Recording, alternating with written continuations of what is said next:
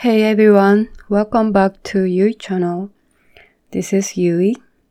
Today I'd like to talk about where is true myself.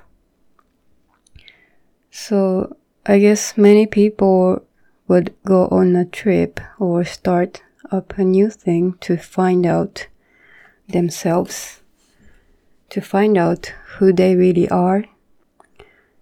Um, but have you ever found who you really are from those trips or from those new things? Maybe you have, maybe you haven't. I was also on mm, trips abroad many times, but I don't think I've ever found myself from those trips. And I didn't know where the true myself is uh, existed or not in this world. I always wanted to find a true myself, but when I was in my 20s, I thought maybe there is no true yourself. But as I grew older and read many more books, I have realized this idea, which I would like to share with everyone today. So, what I realized is that you don't find yourself, you create yourself. You create your life. You, you are the creator of your life. I even think you are the creator of this world. The reality is created by you. But I would like to talk about this in the next episode.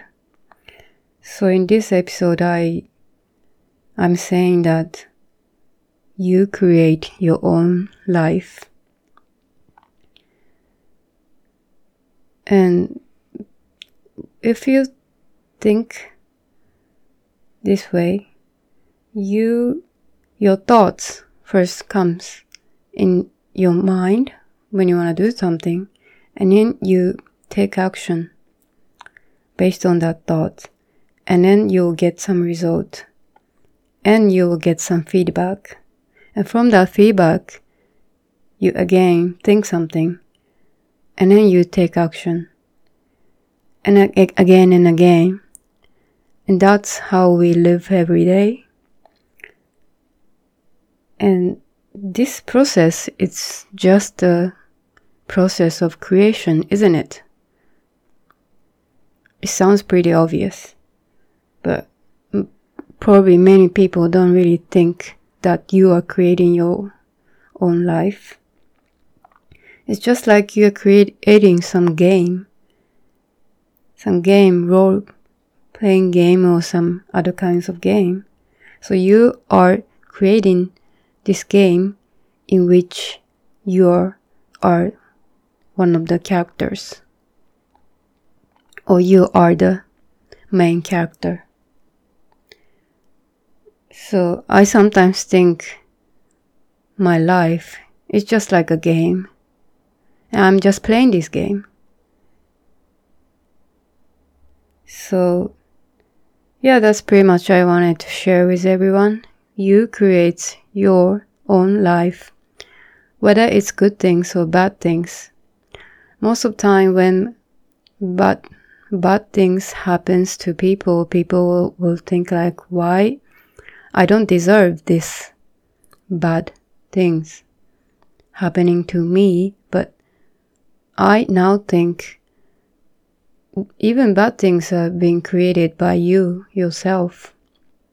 But I'm gonna talk about that in detail in the next episode or next next episode.